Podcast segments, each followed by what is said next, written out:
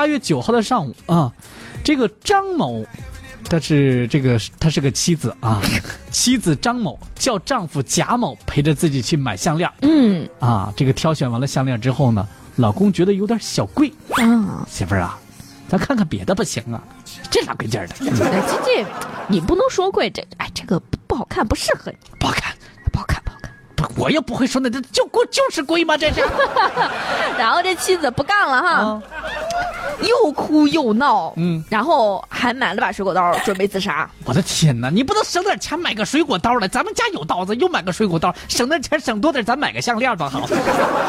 哎呦，这个时候还想着省钱呢，然后呢得，多抠门呃被被被她老公夺下来了。然后这个妻子呢，一气之下，嗯我跳河，哎呀，然后就跳进去了。刀子没有自杀成，又跳河要自杀，嗯不就买个项链吗？你多咱，哎呀，我天！八月九号的上午九点半，淮安市涟水县警方接到报警，说在当地有一个女子跳河轻生，立马民警就赶到现场。嗯，到了现场之后，女子的情绪非常激动，你们不要管我，我老公就是能把我气死，都快把我气晕了。啊，他一边说呢，还一边往河中间走。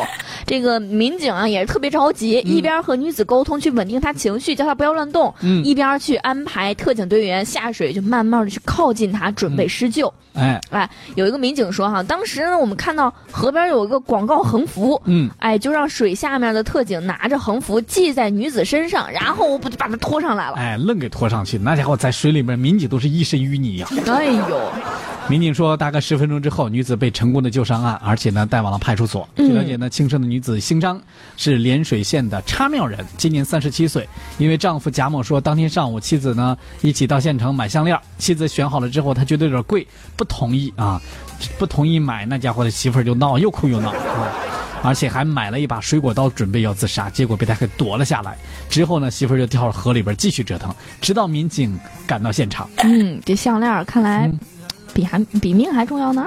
我的天哪！你说你要跳河了以后，万一你老公后悔了，买回来项链，给谁戴呀？是呢呀，他觉得贵，你就挑个便宜的，明天再来挑个便宜的，两个便宜的加起来，不就比那个贵的还贵了吗？我就想要那个。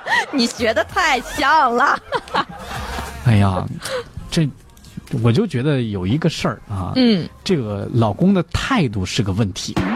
对，贵你可以你就说不好看就得了，是不是？你就说这个，这个不符合你这个气质，你这高贵的气质，这个嗯不合适。对你找个别的理由，别老说贵，直接说贵，那媳妇儿不得跟你闹啊？嗯，真是。过来人哈。